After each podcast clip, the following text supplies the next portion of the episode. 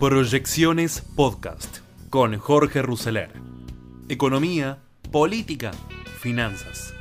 Todo lo que necesitas saber para tomar las mejores decisiones.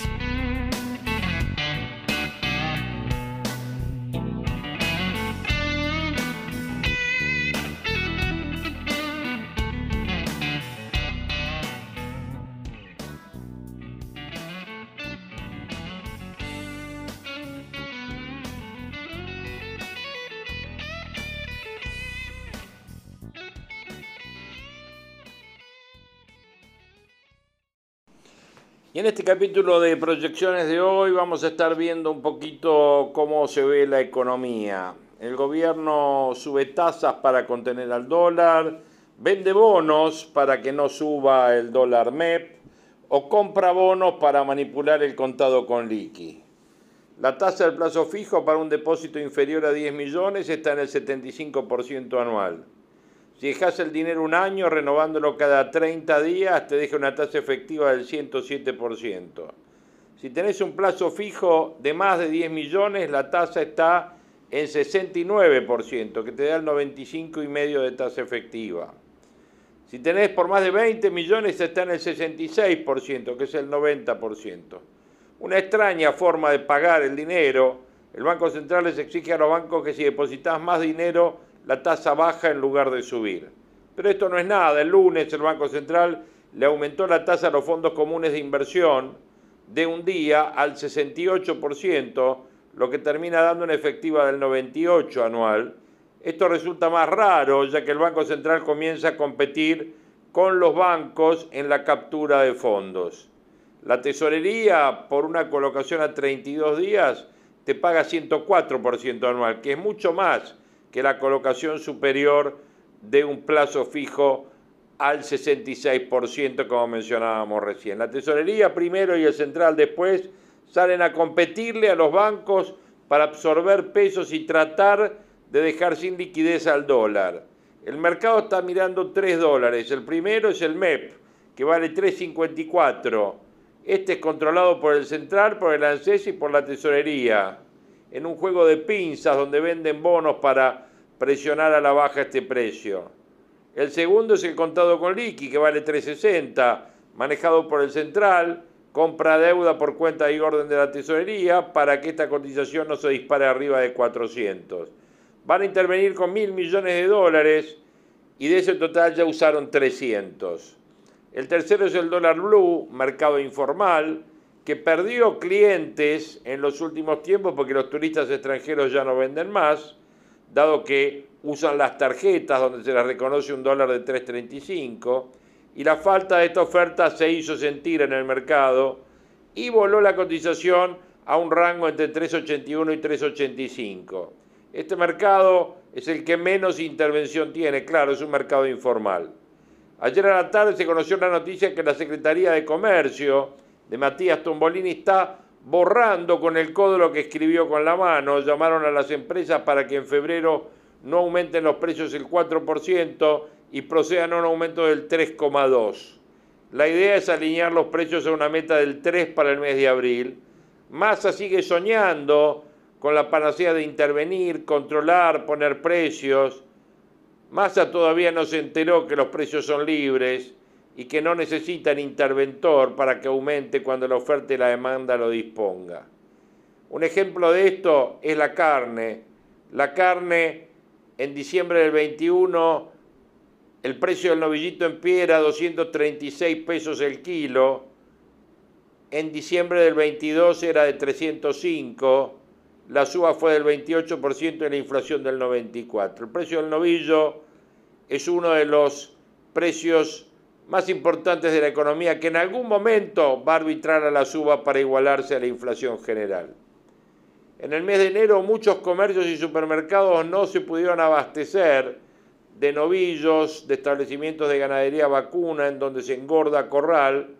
Muchos habían quebrado porque no podían soportar más la pérdida, habían comprado terneros a valores superiores a 400 pesos y vendían por debajo liquidaban el stock. Llegaron a perder entre 20 mil y 40 mil pesos por animal dependiendo si trabajaban con capital propio o con capital de terceros. En el mes de enero el mercado de cañuelas aumentó fuertemente su volumen. En 25 días de enero se negociaron 89.000 animales, cuando en diciembre se habían negociado 65.000 y en enero del año pasado 75.000. Los novillitos pasaron de valer en enero del 2022 235 el kilo para cerrar ayer a 413 pesos el kilo, que implica una suba de 76%. Esto implica que el novillito no está aumentando de precio, está recuperando valor para acercarse a esta inflación del 98.8 para igual periodo. La carne en las carnicerías podría aumentar entre el 30 y el 50% en los próximos días. Los supermercados van a estar controlados por camioneros y tal vez no muestren aumentos en la carne, pero tampoco sabemos si van a tener carne en la góndola. Esto va a impactar en el índice de precios. La carne impacta entre el 7 y el 13% según el lugar del país donde se mida. La carne subiría en enero más de un 30% si el precio continúa la suba. Y esto echa por tierra la posibilidad de que Massa llegue a una inflación del 3% mensual en abril. El Estado interviene en el mercado financiero formal, pero poco puede hacer en el mercado informal. Busca controlar los precios, pero el mercado se burla de estos controles cuando las empresas ven que pierden dinero y, los, y el Estado les fija los precios. Los empresarios buscan otros canales de comercialización para no quedar cerca de la quiebra. El mercado de la carne es uno de los pocos mercados de competencia perfecta. El precio se fija cuando se encuentra la oferta y la demanda. El mercado usufructuó la oferta de animales por encima de la demanda, que lo ayudó a mostrar índices de precios más bajos en noviembre, en diciembre. Pero nada es para siempre, como cantaba Fabiana Cantilo, y un buen día muchos establecimientos ganaderos quebraron, la oferta bajó, la demanda se mantuvo y la carne se cobró revancha con precios a la suba, aunque todavía no alcanzó a la inflación de los últimos 12 meses. La carne por ahora no aumentó, recuperó frente a la inflación y los precios reales están en el mercado informal. Los precios del mercado formal están por debajo de los precios reales. Buen momento para comprar dólar MEP a 3.53 cuando ya sabemos que el blue vale 3.85. Los negocios están ahí disponibles. Podés colocar pesos en el mercado a una letra del tesoro a 104%, cuando la inflación podría ser del 98%. Podés comprarte un costillar a 1990 el kilo y guardarlo en el freezer para ganar un 30% en las próximas semanas. No sé si se tiene liquidez para venderlo, pero vas a comer el último asado a menos de dos mil pesos el kilo en la historia económica argentina. Informe de Salvador Di Stefano, de los informes que Salvador nos manda cada semana y que obviamente son informes que volcamos acá en proyecciones. Otro de los estudios políticos que siempre tomamos en cuenta son las notas de Carlos Pañi, Hoy escribe de una cumbre anacrónica un mamarracho judicial, sí, sí, sí, de una cumbre anacrónica, la de la CELAC, a un mamarracho judicial. Alberto Fernández y Lula, encabezando el podio, se prometieron restaurar una armonía sudamericana totalmente inviable que quedó demostrada por la misma cumbre. El rasgo sobresaliente de la reunión de la CELAC que se acaba de celebrar en Buenos Aires fue el anacronismo, dice Pañi. Los principales asistentes, Alberto, Lula, encabezando el podio, prometieron restaurar una armonía sudamericana cuya inviabilidad quedó demostrada por la misma cumbre. Las noticias más llamativas fueron que Maduro, investigado en La Haya por crímenes de lesa humanidad, no puede abandonar Venezuela, que lo mejor que podía esperar Dina Boluarte es que no se mencionara Perú. Casi lo consigue si no fuera por las críticas de Gabriel Boric a la represión de las revueltas en el Perú. Luis Lacalle Pou observó algo indiscutible. Una asociación de países no puede aspirar a ser una cofradía ideológica. Lo demostró él mismo ayer al tratar con gran cordialidad a un ícono de la izquierda sudamericana, Lula, que visitó Uruguay. Para poner más en evidencia la fragilidad de todos estos vínculos, Cristina se negó a reunirse con Lula. Dicho de otro modo, puso como condición que el presidente de Brasil se allanara a visitarla en su despacho de la vicepresidencia en el Senado, que es como bloquear la posibilidad de una entrevista. Sería un error menospreciar esto como si fuese irrelevante. En este contexto se inscribe la embestida del peronismo contra la Corte. Alberto Fernández agrega este conflicto a un paisaje ya regional que no soporta una gota más de inestabilidad. La ausencia de Maduro estaba asegurada desde un comienzo. Maduro no podía arriesgarse visitando un país en el que un juez de primera instancia como Federico Villena, que tuvo secuestrado a varios venezolanos, a un grupo de iraníes y un avión durante semanas enteras, para ponerlo en otros términos, Maduro no puede exponerse a sistemas en los que el Poder Judicial no sea manejado con rienda corta por el Poder Ejecutivo. Alberto pudo hacer gestiones para que Interpol no lo detenga, pero no está en condiciones de asegurar el comportamiento de los tribunales. Los amigos recibieron otra versión, un audio en el que él explica, me llegaron informaciones de fuentes de inteligencia que jamás nos fallaron sobre algo terrible que iba a suceder pero que no puedo revelar. No hacía falta espionaje para adelantarle que su figura sería vapuleada por manifestaciones de protesta de miles y miles de venezolanos que soportan su exilio en Buenos Aires. El desencuentro de Lula con Cristina era de prever. De vuelta de su viaje a Buenos Aires en plena campaña, el líder del PT confesó a sus amigos que se sintió manipulado en una interna ajena, la de Fernández con su vice. Después de ganar los comicios, el fastidio se acentuó, fue cuando le hicieron notar que la gorrita con la leyenda CFK 2023 que una diputada de la Cámpora le hizo vestir en medio del alboroto del festejo quería decir que Cristina tenía que ser candidata en el 2023. Al revés, quería decir que Fernández no tendría derecho a postularse por la reelección. Y en su visita como presidente, Lula evitó quedar atrapado en esta pelea. En un momento imaginó un almuerzo con Cristina y con Alberto. Le hicieron notar que ella no se prestaría a compartir la mesa con quien fue su ahijado y candidato. Cuando empezaron a llegar las invitaciones para ir al Senado a visitarla, tuvo la excusa ideal para liberarse de la trampa. Una agenda saturada, la cuidadosa y determinante Yanya, su mujer, que le impide tener jornadas extenuantes y otros pretextos por el estilo. La verdad hay que buscarla en otras razones. Lula consolidó una estrechísima relación con Alberto Fernández, que está entre las tres personas que más aprecia en el mundo, según un colaborador muy cercano. Las otras dos personas que aprecia mucho en el mundo son el Papa Francisco y Emmanuel Macron. Gratitud por los gestos que tuvieron con él mientras él estaba preso. Una demostración de la apreciación de este vínculo es que destinó como embajador de Buenos Aires a uno de los mejores profesionales de Itamaraty, Julio Vitelli, mano derecha de Mauro Vieira cuando era embajador en la Argentina. Otro motivo de la reticencia de Lula a verse con Cristina es que Lula no tiene margen para mostrarse al lado de alguien que es condenado por corrupción. La tolerancia que podría existir en ese campo la consume en su propio drama. Alcanza con recordar que en la catarata de mensajes solidarios que se conocieron cuando Luciani pidió la condena del caso Vialidad, no hubo ninguno de Lula. En cambio, Lula se pronunció cuando Fernando Sabac Montiel quiso asesinarla en la puerta de su casa.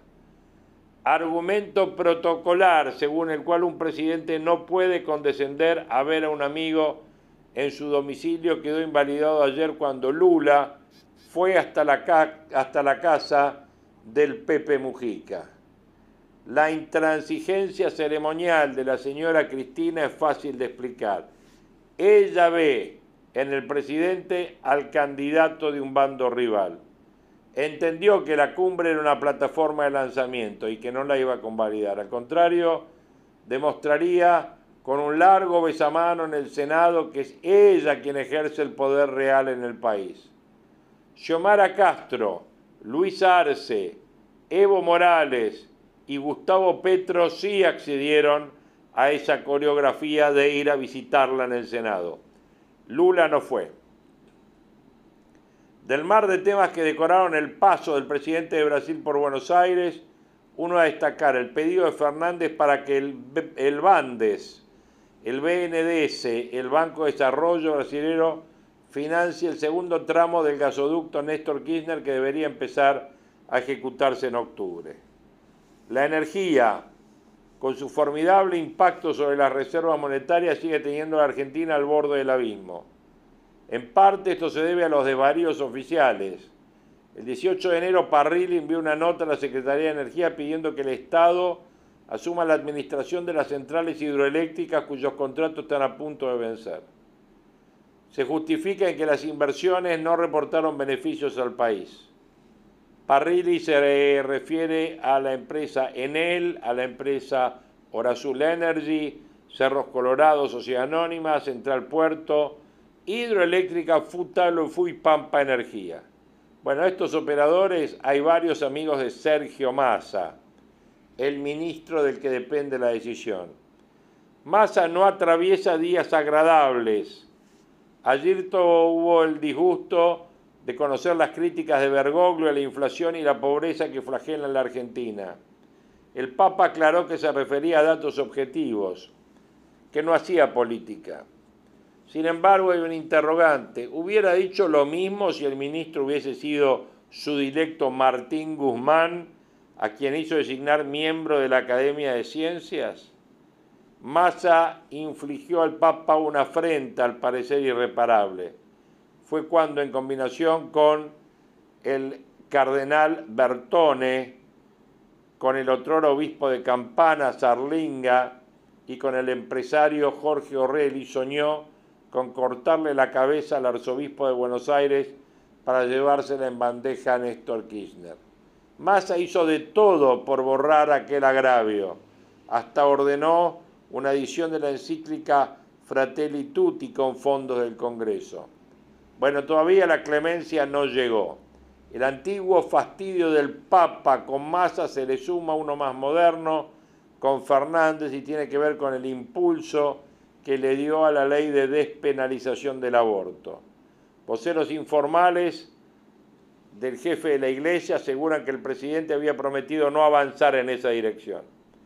En cambio, al lado de Fernández alegan que en la primera reunión con el episcopado dejó abierta la posibilidad de una reforma. Lo concreto es que cuando Fernández viaja a Europa no consigue ver al Papa. Sí lo logró su esposa, Fabiola Yáñez, semanas atrás. Y estas especulaciones pueden ser presunciones maliciosas de simples pecadores, igual que la teoría que circulaba ayer en el peronismo, según el cual el Papa comenzó a crear un clima favorable para otro de sus preferidos.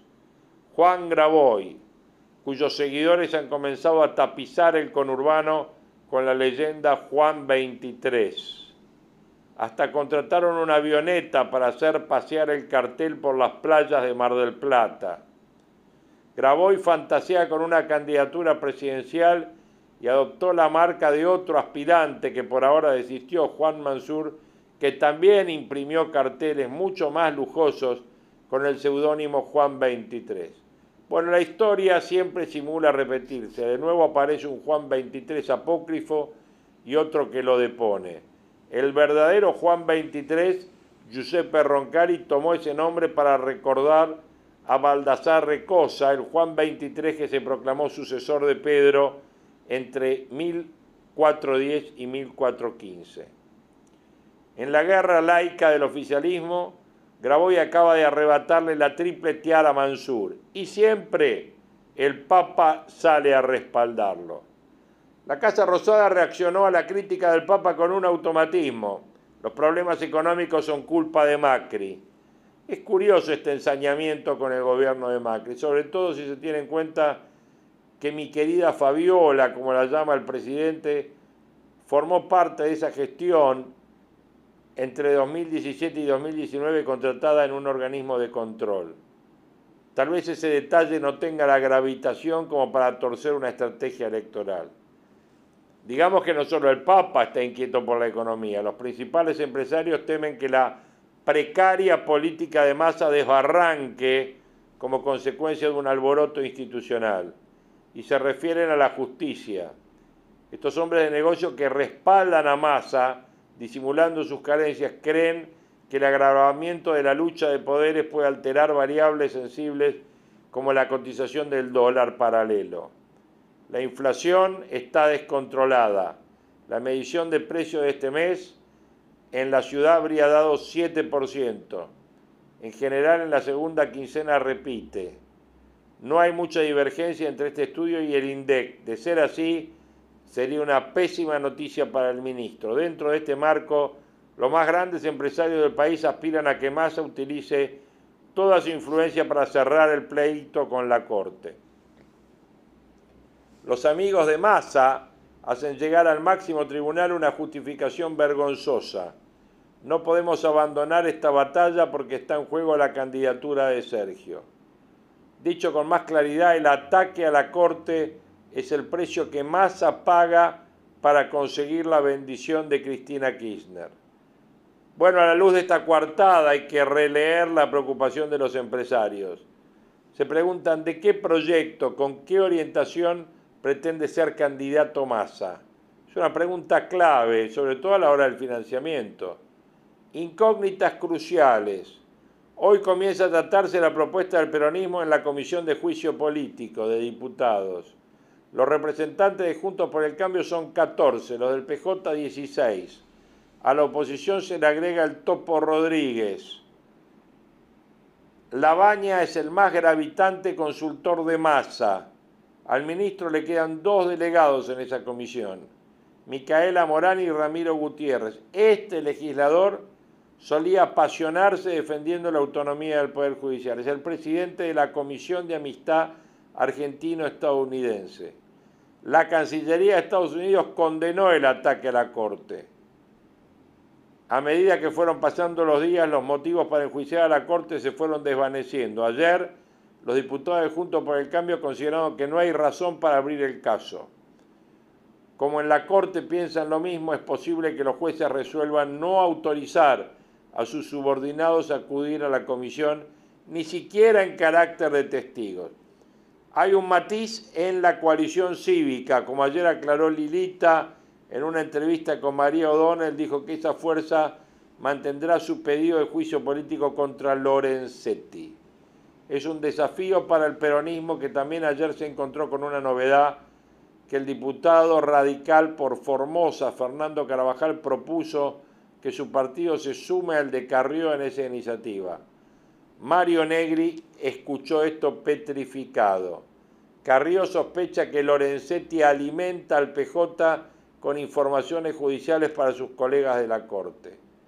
Hay muchas versiones en esta dirección por ejemplo, que la Oficina de Observaciones Judiciales, donde se intervienen teléfonos y correos, demoraba a responder a Stornelli si algún magistrado había ordenado espiar los teléfonos de Marcelo D'Alessandro.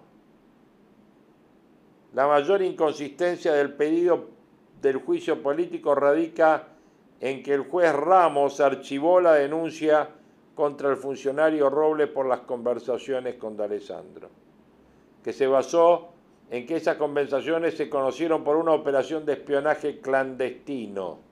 Ramos asumió como propia la opinión de Stornelli, quien a la vez citó el voto en minoría de Ana María Figueroa en el caso del memorándum con Irán. Figueroa tuvo en esta oportunidad contra la posición de sus colegas Hornos y Borinsky que no se podía reabrir el expediente sobre la base de una escucha subreticia a una charla telefónica de Timerman y del presidente de la AMIA. Como Ramos obturó la posibilidad operativa del peronismo en el Congreso, Kisilov intentó auxiliar a sus compañeros y denunció a Robles en el Juzgado Federal de La Plata, a cargo de quién? De Alejo Ramos Padilla. La del gobernador es la quinta denuncia contra Robles. Las primeras se produjeron en diciembre y se sintetizaron en el expediente que cerró Ramos, pero Kisilov demoró hasta enero para llevar el caso a los tribunales. ¿Será porque la Cámara de La Plata dispuso que Ramos Padilla sería juez de feria solo en la segunda quincena de enero? Bueno, la trama judicial que se está desarrollando está plagada de paradojas como ustedes están analizando.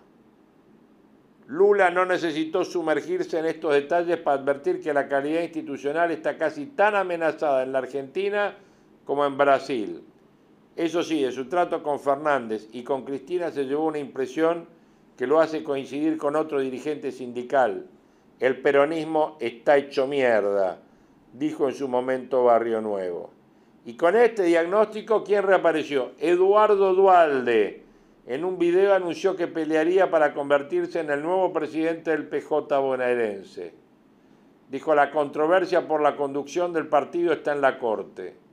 El peronismo hoy está bajo la conducción de Máximo Kirchner. Es la principal zona de repliegue de su madre, la vicepresidenta, el refugio al cual recurrir en caso de perder las elecciones nacionales. El control de esa zona sagrada, informó Dualde, está en manos de cuatro jueces a los que Cristina pretende destituir. La historia sigue estando abierta. Carlos Pañi, en su nota de la Nación de hoy en estas proyecciones donde además vamos a tener el capítulo de Bloomberg sobre la economía y una entrevista a Ricardo Delgado sobre la situación actual de la economía argentina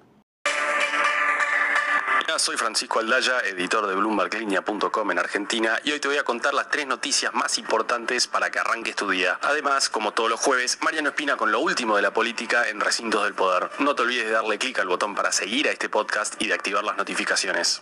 Lo que tenés que saber. 1. El market share de Mercado Libre en Brasil podría subir por más de 5 puntos porcentuales hasta el 40% a raíz de la bancarrota de uno de sus principales competidores americanas. ¿Y por qué es tan importante esta proyección que hace Citigroup? Bueno, estamos hablando del principal mercado del gigante de e-commerce, donde factura más que en México y en Argentina combinados. Efectivamente, el 53% de los ingresos de Meli en el tercer trimestre del año pasado vinieron de Brasil, donde la empresa de Galperín va a seguir compitiendo en el espacio del retail minorista con empresas como Magazine Luisa y Vía. Ayer la acción de Meli subió 1,9% y busca consolidarse arriba de los mil dólares. Fuentes del sector bancario nos dijeron ayer que confían que el Banco Central va a volver a bajar la tasa de pases pasivos para fondos comunes de inversión. Esas mismas fuentes dijeron que las asociaciones de bancos están en conversaciones con la autoridad monetaria, que según estas fuentes al parecer no se dieron cuenta del impacto que podría tener la suba de tasa sobre los depósitos y particularmente de los bancos más pequeños todos los casos, igualmente, si se mantiene la suba de la tasa, implicaría también un impacto para la rentabilidad de las entidades financieras en general. Un banco al que consultamos calculó hasta un 10% de la rentabilidad neta mensual en su caso. Veremos entonces si hay novedades pronto desde el Banco Central. 3. Al default que declaró S&P a principios de mes para el soberano argentino como emisor de deuda en pesos, hay que sumarle un nuevo default, por más técnico que sea, de la deuda en dólares. Estamos hablando de la decisión de Moody's de ayer de considerar que la recompra de deuda de Sergio Massa consistió en una situación de impago, en parte porque se realiza a costa de una escasez de divisas que está presionando las finanzas exteriores del país, al tiempo que contribuye poco a respaldar la capacidad de reembolso del soberano en 2024 y años posteriores. Desde el Ministerio de Economía no respondieron a nuestras consultas al respecto. Antes de pasar a recintos del poder, veamos rápidamente cómo van a abrir los mercados este jueves. El S&P Merval subió 3,2% ayer, fue una jornada toda verde para las acciones argentinas en Wall Street, con subas de hasta 10,3% para Denor. El dólar blue subió a 384 pesos, el MEP quedó en 352 y el contado con liqui en torno a los 364 pesos. Recintos del poder. Y ahora, Mariano Espina, contanos por favor qué está pasando en la política argentina. La agenda internacional del presidente Alberto Fernández, que comenzó el lunes con la bilateral con Lula da Silva y continuó el martes con la cumbre de la CELAC y los distintos contrapuntos que generó el encuentro, concluyó este miércoles con reuniones con el titular del Consejo Europeo, con su par de Cuba Miguel Díaz Canel, con el primer ministro de Haití, con el asesor presidencial para las Américas de Estados Unidos y con la presidenta de Honduras, entre otras reuniones. Este jueves retomará la agenda local. El Frente de Todos busca activar la Comisión de Juicio Político en Diputados mientras la oposición se reunió ayer para definir su posición sobre ese punto. Si el oficialismo consigue el quórum para sesionar en esa comisión, Juntos para el Cambio irá a dar el debate y propondrá que asistan, entre otros, el ministro de Interior, Guado de Pedro, y el ministro de Economía, Sergio Massa. Aún así, y dividido el debate en torno al juicio político promovido por el gobierno contra los miembros de la Corte Suprema, será difícil que el gobierno logre reactivar la agenda legislativa. La razón por la cual es difícil que se active esa agenda son las elecciones presidenciales que se llevarán a cabo este año. Y en los distintos puntos de veraneo se han visto movimientos en este sentido. Mauricio Macri publicó una foto sobre una visita recibida esta semana en Villa Langostura. No lo hizo cuando lo visitó el jefe de gobierno porteño, Horacio Rodríguez Larreta. Sí lo hizo ahora con el paso de la presidenta del PRO, Patricia Bullrich. Aún no hay definiciones sobre qué hará Macri este año y qué apoyo tendrá Bullrich en su protección presidencial, pero las señales indican un respaldo del expresidente hacia la ex ministra de Seguridad. En ese contexto, Rodríguez Larreta amplía su base de apoyos con guiñas del radicalismo. Tras ser recibido por el gobernador de Corrientes, Gustavo Valdés, crece su relación con el presidente del partido gobernador de Jujuy, Gerardo Morales, quien suena para acompañar en la fórmula al jefe de gobierno de la ciudad. Entre otros movimientos de Juntos por el Cambio, continúa la estrategia de Catch All, mientras Martín Tetaz promueve una alianza con el liberal Javier Milei en la provincia de Buenos Aires, Facundo Manes propone sumar a la fuerza a los peronistas Juan Schiaretti y Juan Manuel Urtubey. No es más claro lo que ocurre en el oficialismo, sin certeza respecto a quiénes serán los candidatos y con el enigma de qué harán los dos principales referentes de este espacio, el presidente Alberto Fernández y la vicepresidenta Cristina Fernández de Kirchner. La frase del día. Antes de irnos, escuchemos lo que dijo ayer en una entrevista el Papa Francisco. En el año 55, cuando terminé mi escuela secundaria, el nivel de pobreza era del 5%. Hoy la pobreza está en el 52%. ¿Qué pasó? Mala administración, malas políticas. Un comentario no tan frecuente sobre Argentina de Bergoglio, que nunca regresó al país desde que fue elegido Papa en 2013. Esto fue un nuevo capítulo de la Estrategia del Día Argentina. Yo soy Francisco Aldaya, editor de Bloomberg Línea, y me podés seguir en Twitter en arroba franaldaya. No se olviden de darle clic al botón para seguir a este podcast y a la campanita para que se enteren al instante cada vez que sale un capítulo de lunes a viernes. Espero que tengas una gran jornada productiva. Esto fue La Estrategia del Día Argentina, escrito y narrado por Francisco Aldaya. Respondió al Papa tras sus críticas por la alta inflación y pobreza que tiene el país.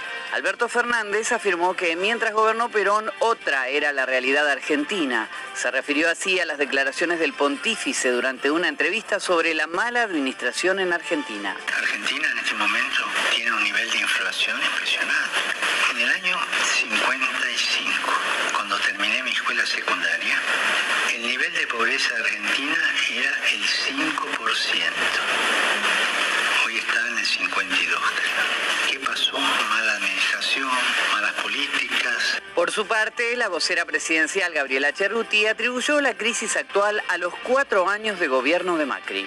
Este, cuando el Papa dice este, que, que- hubo, que la política no, no hizo que esta economía estuviera como está, todos sabemos que esto es producto de los cuatro años en los que estamos todavía remontando lo que sucedió en esos, en esos cuatro años de macrismo.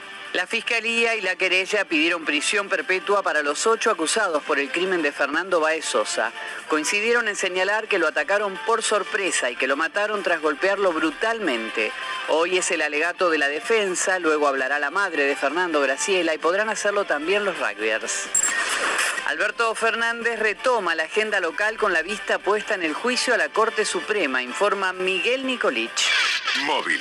El presidente vuelve a poner el foco en el escenario doméstico luego de tres días en el que estuvo abocado en la agenda internacional. Este jueves tendrá una actividad de gestión en el conurbano bonaerense y seguirá con atención el debate en comisión al intento de juicio político a la Corte Suprema. Si bien en el gobierno nacional se quedaron muy conformes con la cumbre, consideran que solo se vio empañada por los reproches recibidos sobre la posición de algunos países como Uruguay o Chile respecto a las dictaduras y los derechos humanos que hay en la región.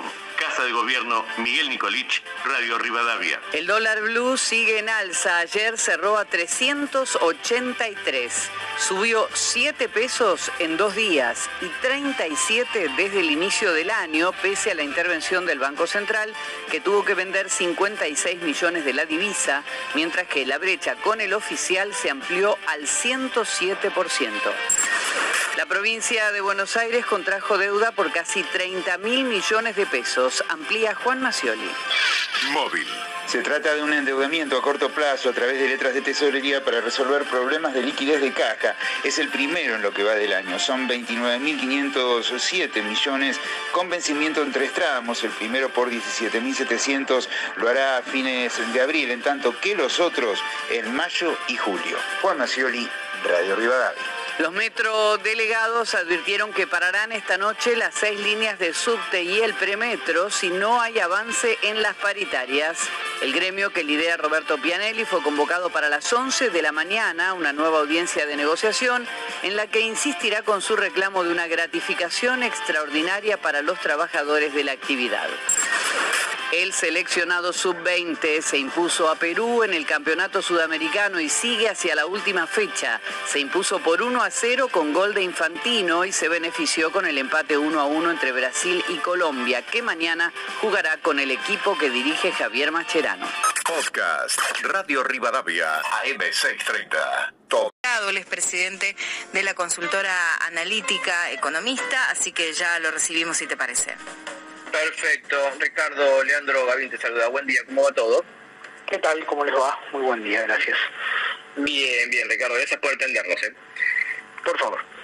Eh, a ver, Ricardo, estamos un poco en la agenda, por lo menos de los temas económicos, digamos, en el inicio del año, marcan, este, quizás hay una especie de divorcio entre este, la suba de los activos financieros argentinos, ¿no? los bonos, las acciones que vienen recuperando este, eh, muy fuerte, ahora con la recompra de bonos del gobierno este, también le dio un impulso este, adicional, algo que ya venía sucediendo, y un poco los números de la macro, ¿no? Tenés números de eh, la economía que se ve claramente que se está enfriando, ya el, el dato del EMA de noviembre mostró tres meses consecutivos de caída, la inflación que empieza de vuelta a despertarse después de alguna tregua que tuvo este, ahí el gobierno, este, un poco no sé qué números tienen ustedes para, para enero, pero este, seguramente va a ser más del 5.1 que fue diciembre este, el año pasado, tenés el tema de la sequía, tenés la suba del dólar alternativo, este, hay una, una especie de separación, una división este, entre lo que pasa un poco en el mercado financiero y lo que está empezando a verse eh, en la macro argentina un poco más deteriorada. Bueno, vos sabés, Leandro, que en realidad eh, las velocidades eh, son diferentes, ¿no? La, la velocidad del sistema financiero es de minuto a minuto, ya, ya ni siquiera hora a hora o día a día. Eh, y esto es lo que vos eh, en las últimas semanas, una, una cierta ventana de oportunidad eh, para que los activos argentinos, acciones y bonos en particular, en particular los, los, los, los denominados en dólares, pudiesen eh, tener un rally muy, muy significativo. Y de la mano los datos macro llegan más lento. El último de actividad económica que tenemos es el de noviembre, probablemente diciembre siga en una línea parecida, eh, y esto indica bueno que, que hay una, una economía que va corriendo a dos velocidades, oportunidades de inversión dado los, los precios muy muy baratos de los activos argentinos en comparación con, con otros activos en el mundo. Eh, y una economía que, que lentamente va a, a, establecerse en una zona de estanflación eh, bastante marcada. ¿no? Nosotros eh, si el año y el gobierno seguramente le va a, utilizar, eh, digamos, comunicacionalmente, el año pasado vamos a haber crecido, yo te diría, entre el 5 el 5,5, 5,6%, eh, es una tasa importante, digamos, cuando en realidad un año atrás, eh, un poco menos incluso, eh, eh, digamos, muchos consultores del sector privado decían que íbamos a tener incluso recesión muy marcada en la última parte del año, cosa que no ocurrió.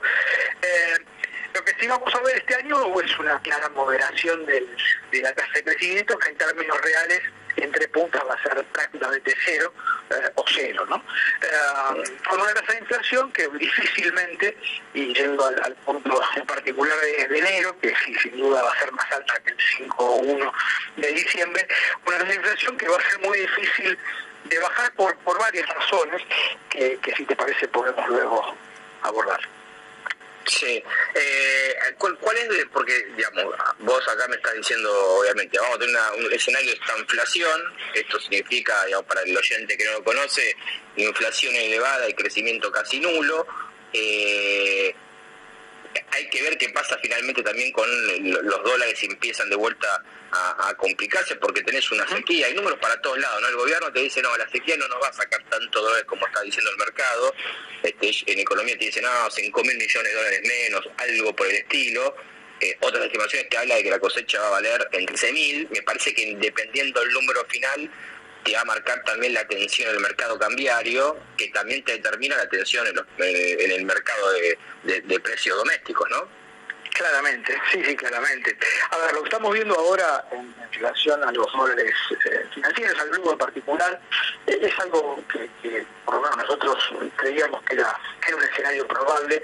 Eh, vos sabés que en el verano la, demanda de pesos tiende a tiende a caer, digamos, ¿no? después del pico de, diciembre, donde las empresas, básicamente, pero también las familias necesitan pesos para, para cerrar el año, para aguinaldos en el caso de las empresas, viajar este, hacer gastos de, turismo, en el caso de las familias, eh, y luego eso empieza en medio a darse vuelta, en febrero son meses más complicados. Y ahí me parece que el gobierno también está haciendo un, test eh, diario, ¿no? En, términos de cómo fortalecer esa demanda de, pesos, ¿no? En, todas sus, variantes, incluso llegó a plantear en una, en una resolución del Banco Central la posibilidad de eh, que los plazos fijos este, se puedan utilizar como, como, como dinero, se puedan fraccionar al punto tal de este, convertirse prácticamente en liquidez eh, instantánea, ¿no? Entonces digo, eh, el gobierno va a tener estos estos meses en donde eh, claramente va a haber incertidumbre sobre los dólares que vienen en la cosecha, sobre claramente menos dólares actuales en, el mercado, porque es un, es un periodo difícil en términos de generación de, divisas, de exportación en particular, y además como decíamos, una demanda de pesos menos, menos significativa. Todo eso obviamente hace que sea muy difícil bajar la tasa de inflación como, como pretende el gobierno. ¿Qué número tienen en la consultora, Ricardo, con la inflación? Eh, ¿Tienen muy parecida a la del año pasado o un poquito menos? Eh, nosotros creemos eh, que podemos cerrar, digamos, en promedio el 5.5 5.5 al mes en promedio. Para enero en particular estamos proyectando 5.7, 5.7. Básicamente tuvimos fuerte un impacto del aumento de, las, de las tarifas del transporte del área metropolitana, el 69%. También tenemos prepagas. Obviamente el aumento del 4% está agotado para los combustibles. Todo eso va sumando. Eh, y bueno, obviamente también la, reducción de, las, de las tarifas, digamos, de los subsidios y obviamente el aumento de las tarifas para, para la electricidad y para, y para el gas y el agua, eh, todo eso suma, eh, y te diría para febrero hay que seguir con mucha atención qué pasa con el, con el precio de la carne. ¿no? Vos sabés que la carne, eh, este es un dato que hay que mirar, me parece, con, mayor atención. El año pasado cerró con, con aumentos minoristas de orden del 42%, contra una inflación que fue del 95%. Eh, el año pasado eh, el precio del ganado en pie creció menos del 30%.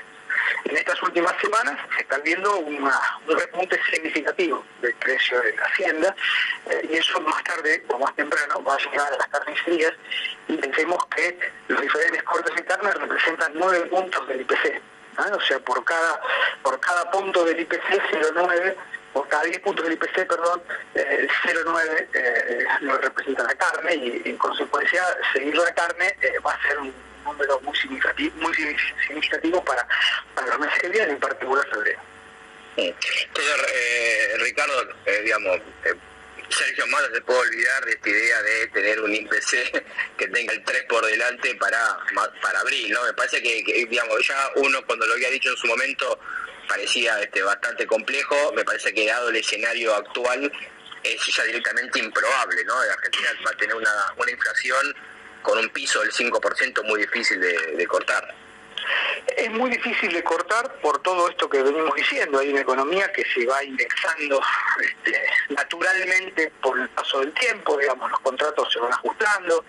Y además tenés otro tema que, se dice poco, pero que es muy relevante.